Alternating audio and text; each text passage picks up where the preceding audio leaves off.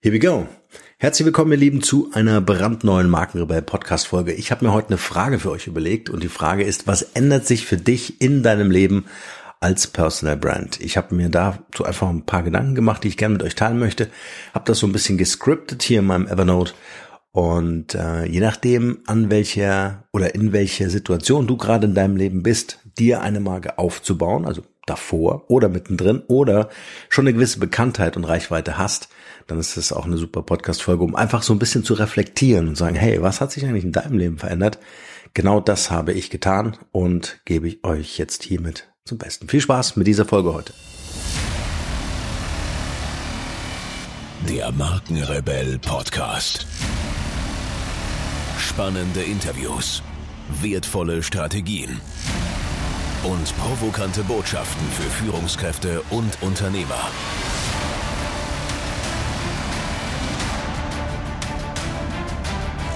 Stell dich den Herausforderungen der Digitalisierung und setze als Marke ein Zeichen. Von und mit Markenrebell Norman Müller. Ja, ganz spannend. Das erste, was mir eingefallen ist, als ich diese Frage formuliert habe, war, es entsteht ein öffentliches Interesse an deiner Person. Äh, super interessant, denn du fängst an, irgendwie so bei Facebook zu posten oder LinkedIn, Xing und wie auch immer, Twitter, was das so alles gibt. Und ähm, du kriegst ganz viele, so war es zumindest bei mir, ist jetzt nicht allgemeingültig, aber so war es bei mir, du kriegst dann ganz viele ähm, äh, Private Messages und dann wird einfach so die Frage gestellt, hey, und, und wie, wie, wie löst du das mit Familie und so? Also du kriegst einfach Fragen, wo du dir denkst, okay, das ist schon auch sehr privat, ja.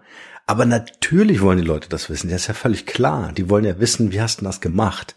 Also die, die Anteilnahme am Weg, wie bist du da hingekommen, das ist natürlich das, was die Leute interessiert. Und deswegen äh, ist das öffentliche Interesse an deiner Person, auch an deinem vor allem an dem Privatleben natürlich extrem äh, wichtig. Ja, bei mir war es zum Beispiel der Prozess. Ich bin raus aus dem klassischen Unternehmens Flow, Workflow, ja, wenn man so will, also raus aus dem Büro, ja, dieses 9 to 5 äh, äh, da. Ähm, und habe gesagt, hey, ich will bei meiner Familie sein. Ich möchte die die Vorteile und Chancen und Möglichkeiten der Digitalisierung nutzen. Ich will als Digitalunternehmer äh, arbeiten und, äh, und nicht irgendwelche Büromieten zahlen oder in Büros arbeiten und äh, mir einreden, dass das alles total kreativ äh, ist. Und dann stellt sich natürlich automatisch die Frage, wie funktioniert denn das mit, mit, mit Familie und zu Hause arbeiten und äh, mit den Kindern und so weiter. Also diese, dieses Interesse ist natürlich äh, auf jeden Fall gegeben. Und ähm, Du musst dir, glaube ich, einfach die Frage stellen, das ähm, war bei mir auch so ein Prozess, wie viel von dem Privatleben möchtest du preisgeben? Wie tief dürfen die Leute ähm, Einblick haben in dein Leben? Und das wiederum unterscheidet sich, ist es jetzt jemand, der mal so vorbeifliegt in deinem Channel, so ein bisschen Informationen aufschnappt, dir vielleicht eine Nachricht schickt und dann wieder weg ist, vielleicht so nach einem halben Jahr wiederkommt, ja, also so weiß ich nicht, fällt mir jetzt kein Name ein.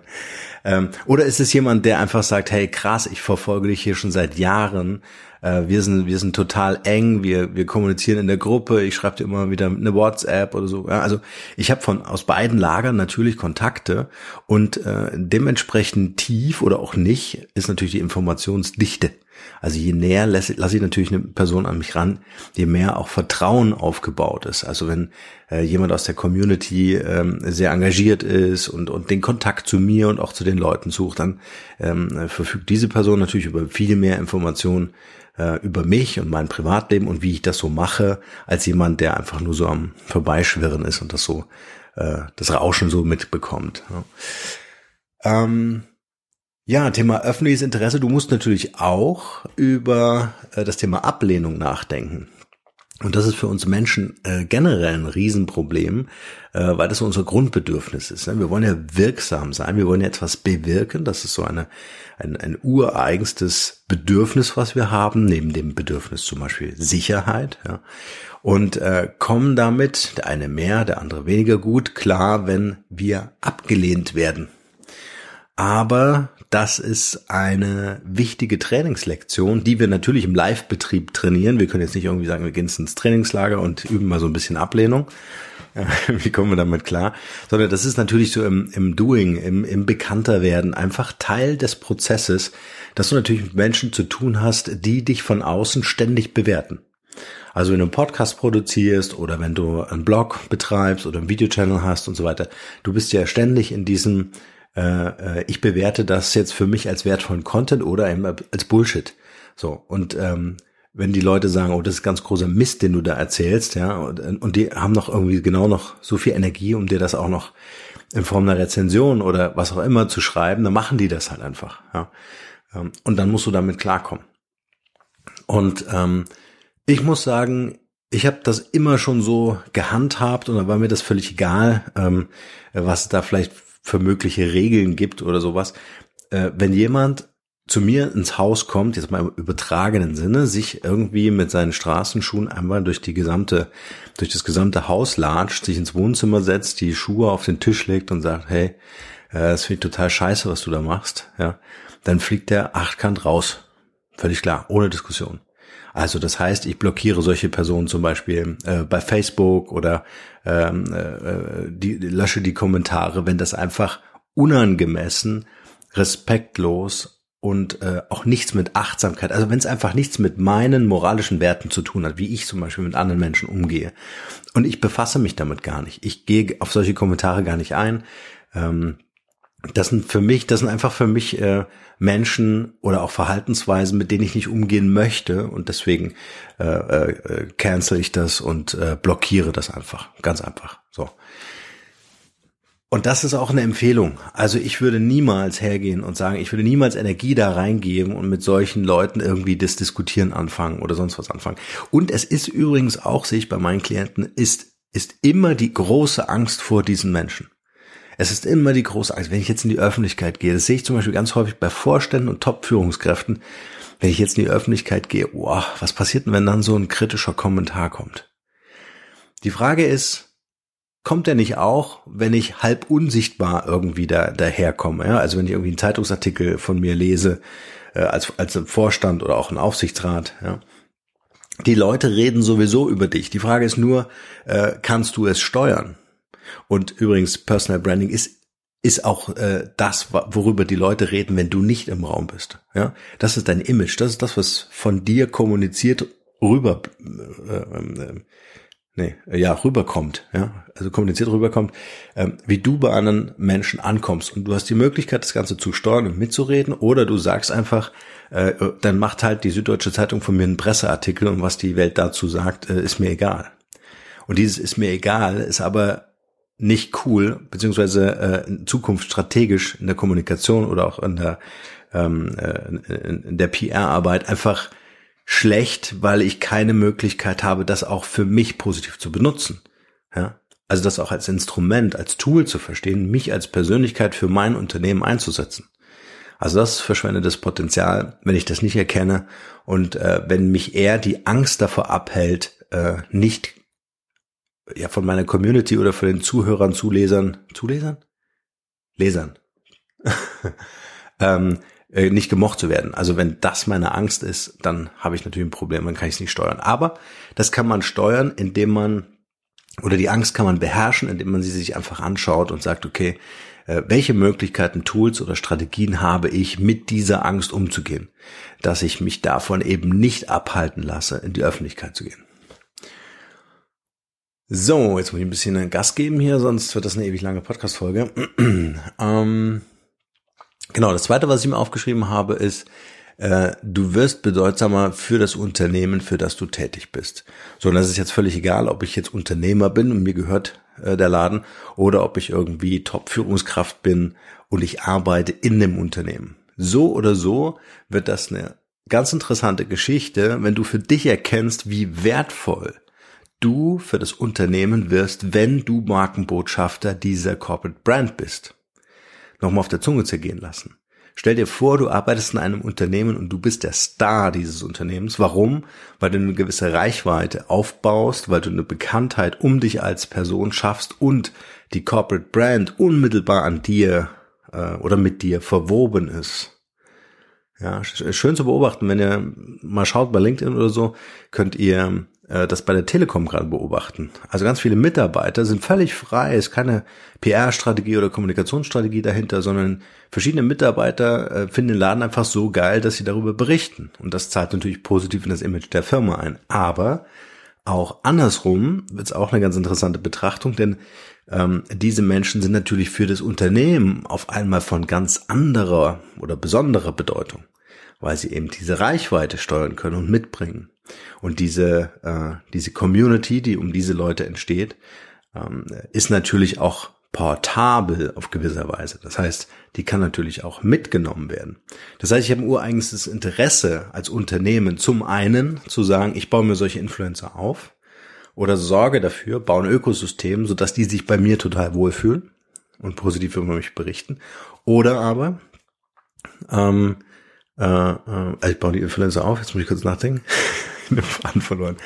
Ähm, äh, und, nicht oder? Und äh, sorge dafür, dass das natürlich auch in Zukunft ein ganz wichtiges Asset ist. Wenn ich das nicht tue, ja, profitiere ich natürlich nicht von den Effekten. Aber ich muss natürlich auch nicht Angst haben, dass die äh, aus meinem Unternehmen gehen. Ihr könnt euch vorstellen, dass die Strategie, Markenbotschafter aufzubauen, viel effizienter und weitreichender ist, als die Angst davor zu haben, dies nicht zu tun. Weil der Wettbewerb wird spätestens drauf kommen und es tun. Das darf ich mir auf jeden Fall an dieser Stelle klar machen, dass es nichts bringt zu sagen, oh nein, ich gehe so in die Öffentlichkeit gehe ich so nicht.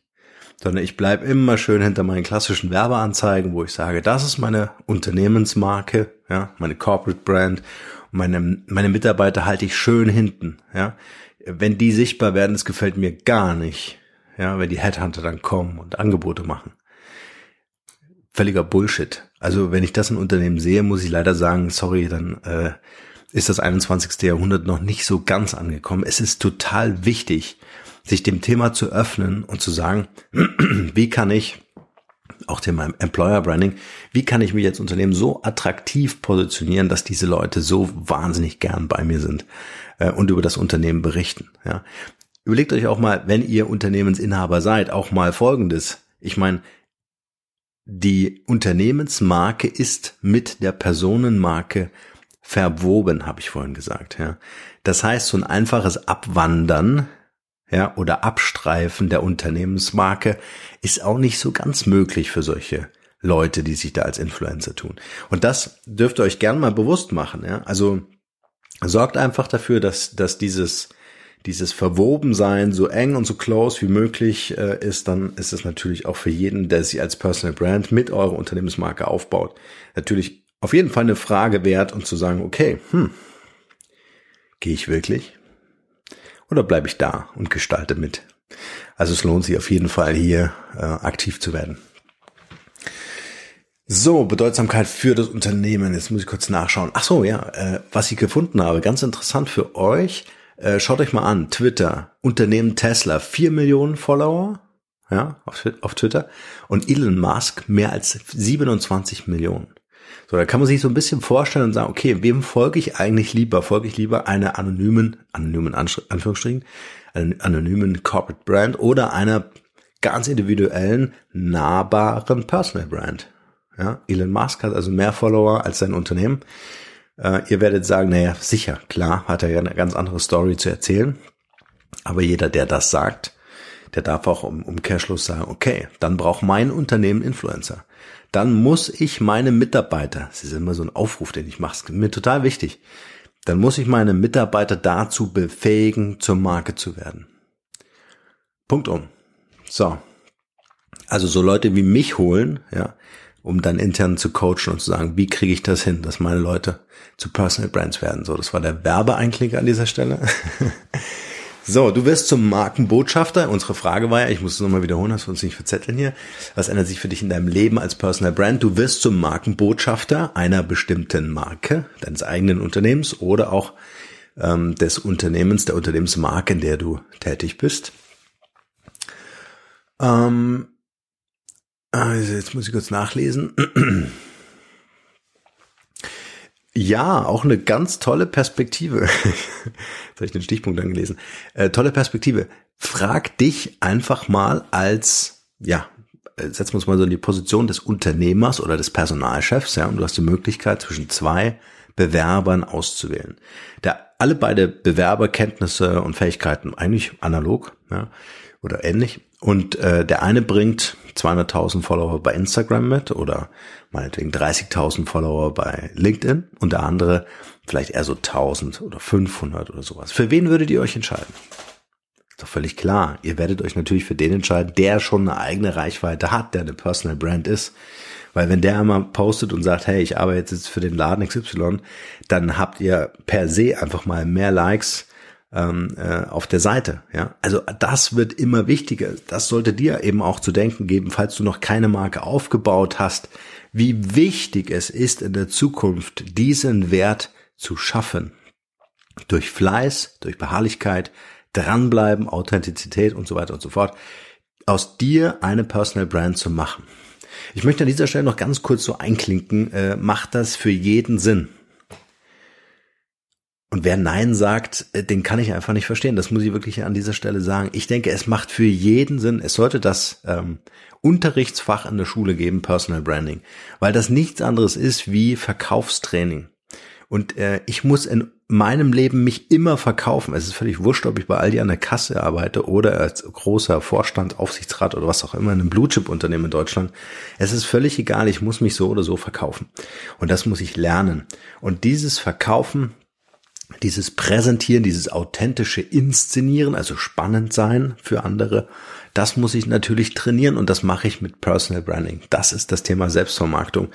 Und äh, die, die das begriffen haben, haben sich erfolgreich im Markt etablieren können oder im Unternehmen, in Konzernen etablieren können, sind Top-Manager oder sogar die Unternehmer selbst oder sitzen im Vorstand. Und die, die das weniger gut können, und äh, das muss man halt einfach leider sagen, äh, die haben in ihrer Karrierekurve halt einfach so ein paar Knicke drin. Aber man kann etwas dagegen tun. Das ist nichts, was in die Wiege gelegt wird. Das kann man wirklich trainieren. Wenn dich das Thema interessiert, dann äh, gerne eine Privatnachricht oder eine E-Mail an mich. So, gehen wir weiter. Ähm, was verändert sich noch äh, für dich in deinem Leben als Personal Brand? Ja, du entscheidest zum Beispiel ganz anders, für welche Brand du dich engagieren möchtest. Auch interessant. Wir hatten das vorhin äh, zwar für äh, das Thema Unternehmen, aber nimm mal jetzt das Thema, du hast einen Podcast, hast eine gewisse Reichweite oder ähm, hast schon eine große Bekanntheit aufbauen können. Da überlegst du dir natürlich dreimal, wer sind deine Werbepartner oder auch Kooperationspartner. Ja, nimm mal den Markenrebell Podcast, da hörst du nicht so viel Werbung, weil die Anfragen, die wir äh, bekommen, letztens Safdesk, fand ich super spannend, passte super ins Portfolio, kann ich voll dahinter stehen, also nicht nur hinter dem Produkt, sondern auch hinter den Leuten. Habe ja dann auch den äh, CEO eingeladen zum Interview. Das fand ich einfach, das war für mich ein rundes Thema, wo ich einfach gesagt habe, hey, äh, da, da interessiert mich äh, die Unternehmensgeschichte, da möchte ich tiefer einsteigen, ich möchte wissen, wie habt ihr das gemacht und ich finde es einfach total genial, in Deutschland deutsche Unternehmen zu unterstützen, äh, wo wirklich Innovationen stattfinden. Das will ich machen, das ist ein Beitrag, den ich leisten möchte mit dem Podcast. So, das hat also ganz viel mit dem zu tun, wie ich so denke und was meine Wertvorstellungen sind. Ich selektiere also. Deswegen sage ich auch viel ab, was äh, hier an Anfragen kommt, äh, worauf wir keine Lust haben, was mit uns nicht so viel zu tun hat, wo wir dann teilweise auch so ein bisschen grübeln und sagen, okay, ist das ehrlich, ehrlich, das ist euer Ernst, das sollen wir bringen hier. Und das machen wir natürlich nicht. Ja, ähm, das ist extrem wichtig. Du selektierst natürlich ähm, extrem aus, weil natürlich das Image des Partners abfärbt. Das Image des Partners färbt ab, genauso, also beiderseits, einmal positiv, einmal negatives Image. Ähm, gibt es eine negative Berichterstattung über euren Kooperations- oder Werbepartner, dann fällt das natürlich auch auf gewisse Weise auf eure Marke ab und das ist einfach zu beschützen. Also wenn du eine Personal Brand über Jahre aufgebaut hast und diese ganze Mühe da reingesteckt hast, dann willst du natürlich nicht, dass das von heute auf morgen äh, anders ist. Ja? Und dieses Negative geht so brutal schnell, also diesen, diesen Imageverlust, den hast du brutal schnell, ähm, wenn du dich für einen falschen Partner zum Beispiel entscheidest oder in einen Skandal einfach äh, involviert und verwickelt bist. Und das bringst du halt, wenn überhaupt, ja, muss man ja auch sagen, es gibt äh, Fälle, wo du das einfach gar nicht mehr hinkriegst, ähm, äh, oder über einen sehr, sehr langen Zeitraum intensiver Arbeit wieder hinkriegst, ein positives Image herzustellen. Also man sagt ungefähr, es ist 25 mal Zeit aufwendiger, ähm, ein, ein, ein negatives Image wieder ins rechte Licht zu setzen, äh, als die Zeit, äh, die du gebraucht hast, das Ganze aufzubauen. Also es ist sehr, sehr, ja, man sollte sich da sehr, sehr genau überlegen, äh, was man da tut. Und wenn du über das Thema Personal Branding nachdenkst, jetzt auch mal aus der Perspektive äh, des Angestellten, dann ist natürlich auch wichtig, passt die Marke tatsächlich zu mir? Also bin ich so eine Rampensau, die rausführt und sage, ich will die Welt verbessern und ich suche mir jetzt einen Arbeitgeber, der mir dann ein tolles Angebot macht, weiß ich nicht, ob du in so einer Provinzfiliale der Sparkasse gut aufgehoben bist.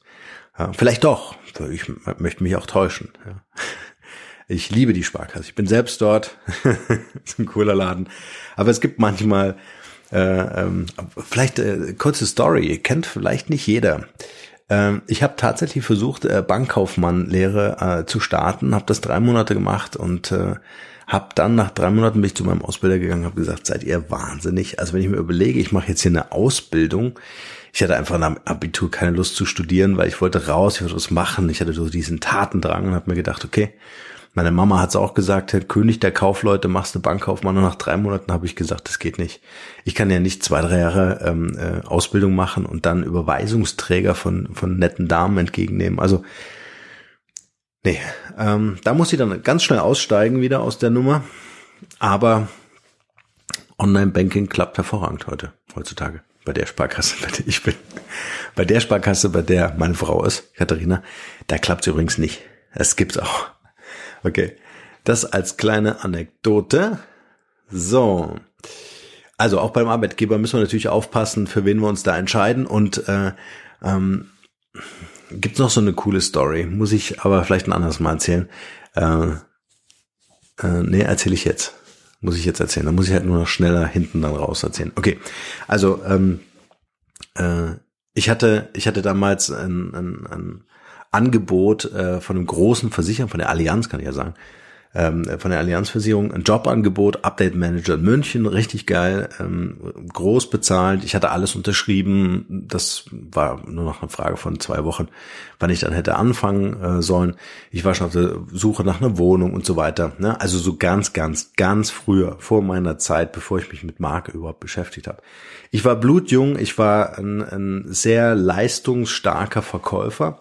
Also leistungsstark meint, ähm, ich habe mich sehr viel mit Verkaufspsychologie be beschäftigt, bin sehr, sehr schnell in so ein Ausbildungsprogramm äh, bei der Allianz, habe dann selber ausgebildet, war dann selber Bezirksleiter von 26 Agenturen.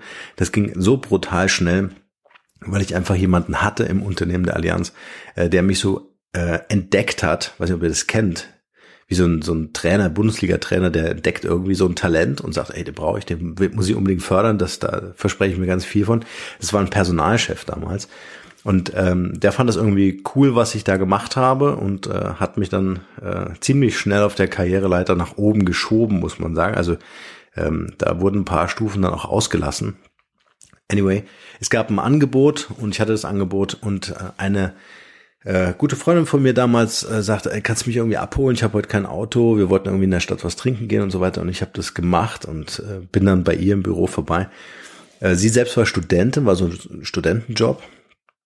Und äh, dann kam ich in äh, das Kreativloft damals in der Deroy-Straße in München von KMS Teams, ein große oder eine der größten inhabergeführten Designagenturen.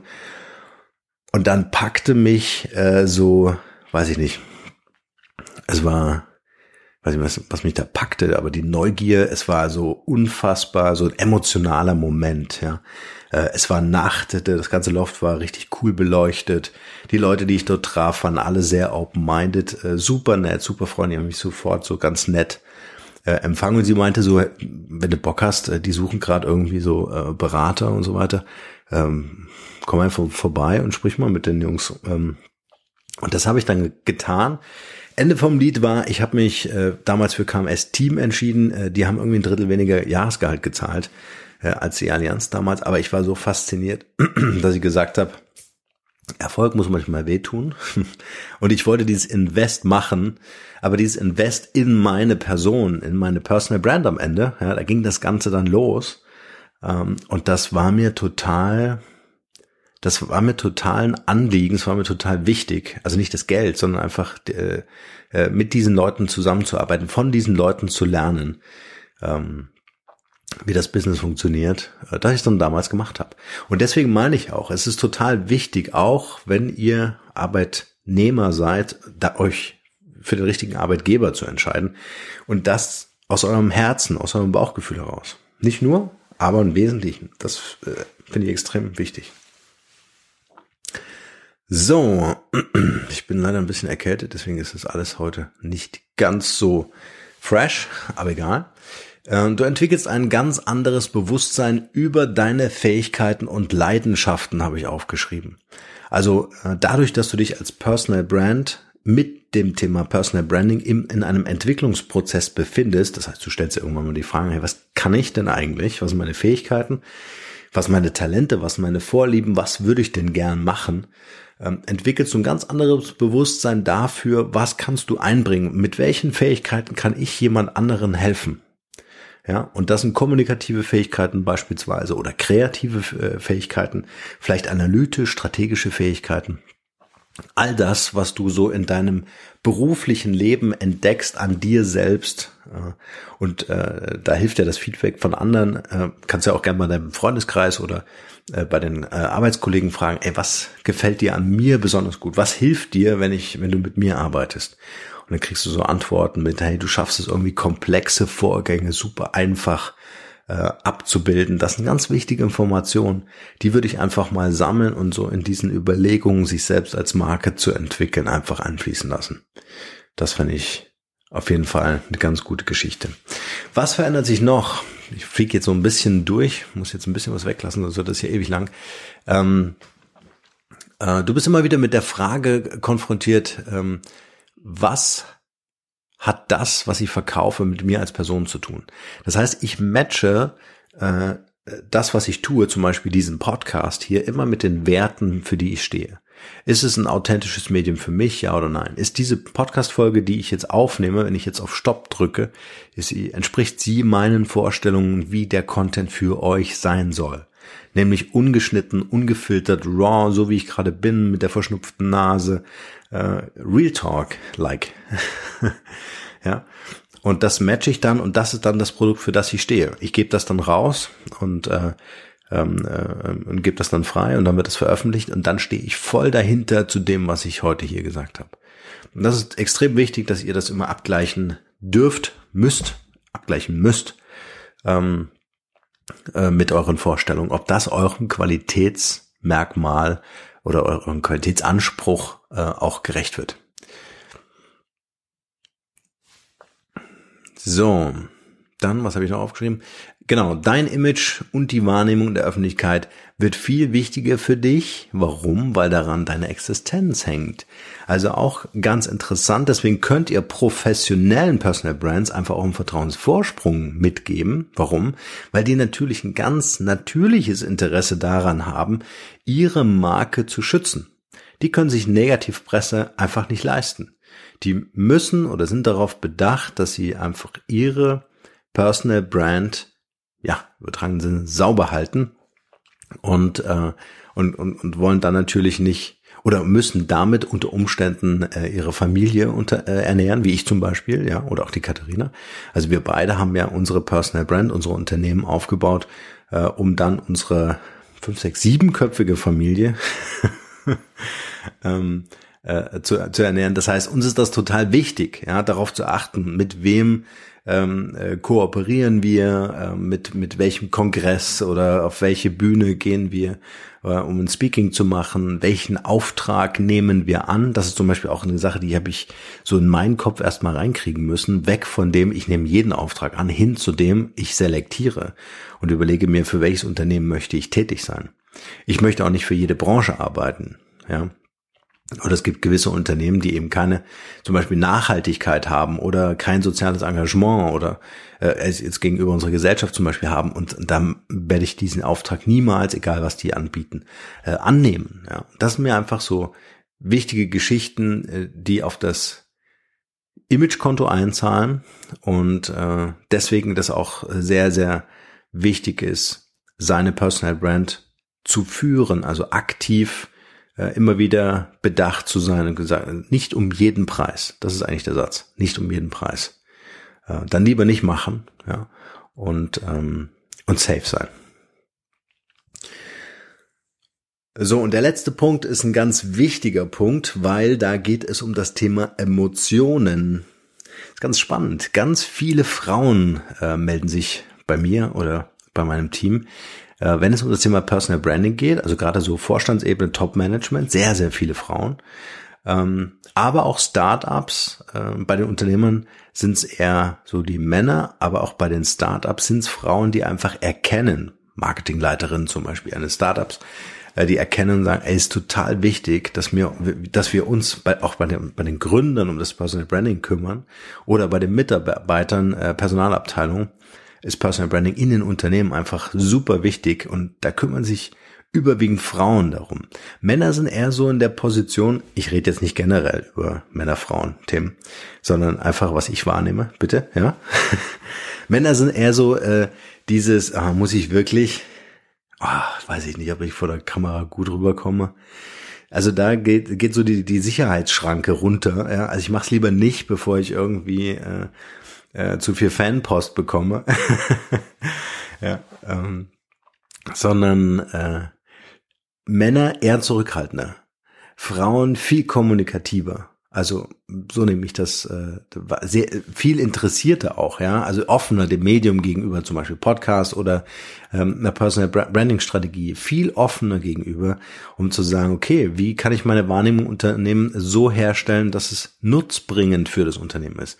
Es geht gar nicht so sehr um diese äh, egozentrische Art und Weise, sich selbst zu inszenieren. Überhaupt nicht. Da hole ich auch jedem runter von diesem Thron, der glaubt, dass er mit seiner Personal Brand irgendwas darstellen kann oder muss. Das ist nur eine Frage der Zeit, wann es aufgedeckt wird. Sondern wirklich authentisch raus in die Öffentlichkeit zu gehen und zu sagen, hey, dafür stehe ich und darum möchte ich meine Marke aufbauen. Warum? Um den Leuten einfach zu sagen, was ich kann. Ganz einfach. Es ist viel wichtiger, äh, sich darum zu kümmern, als zu sagen, ich mache das nicht und bleib in dieser Unsichtbarkeit und freue mich irgendwie auf den Prinz oder die Prinzessin, die mich dann irgendwie entdeckt. Wir werden nicht entdeckt. Also da, durch den digitalen Wandel ist einfach so viel an Informationen in diesem Online-Kanal, dass wir nicht entdeckt werden. Die Wahrscheinlichkeit, dass wir entdeckt werden, ist ziemlich gering.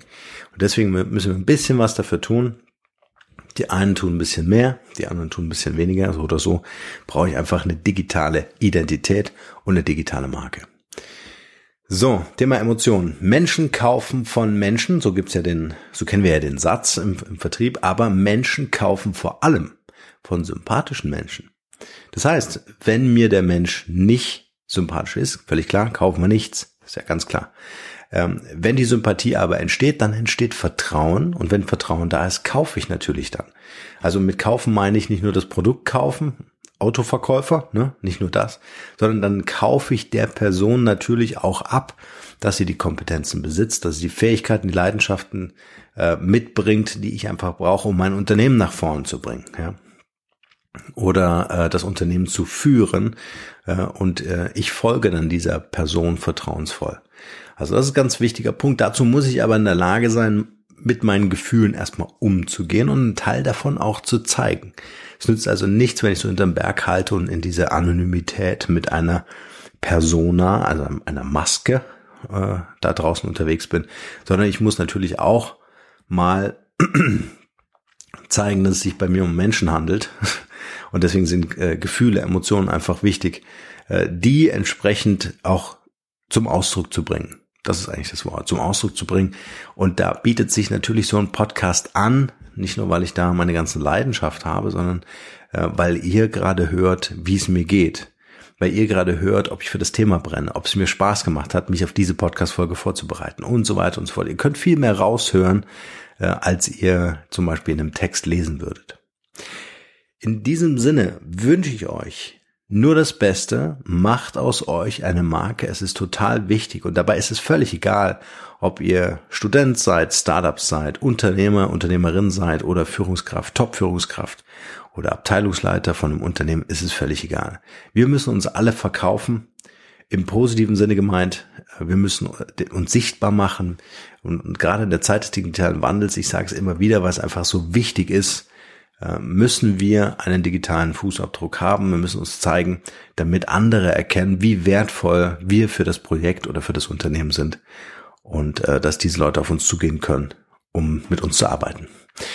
In diesem Sinne, ich freue mich auf eure Kommentare unter den Shownotes in ähm, auf unserer Website markenrebell.de und kommt gern auch in unsere Gruppe vorbei. Bei Facebook, bei LinkedIn gibt's die Personal Branding oder Markenrebell Podcast eingeben. Dann findet ihr die auf jeden Fall. Gerne auch eine E-Mail an office@markenrebell.de und wie immer, wenn euch diese Folge gefallen hat und wenn ihr den Markenrebell Podcast feiert, dann gerne eine Rezension mit fünf Sternen. Und und wichtig Text. Ich würde gern lesen, was euch gefällt, was ihr euch wünscht, ob ihr Ideen, Anregungen habt für uns hier, um das Ding einfach noch viel, viel besser zu machen. Und danke fürs Teilen. Von eurer Zeit und dieser Podcast-Folge mit euren Freunden. Danke. Bis bald. Ciao, ciao.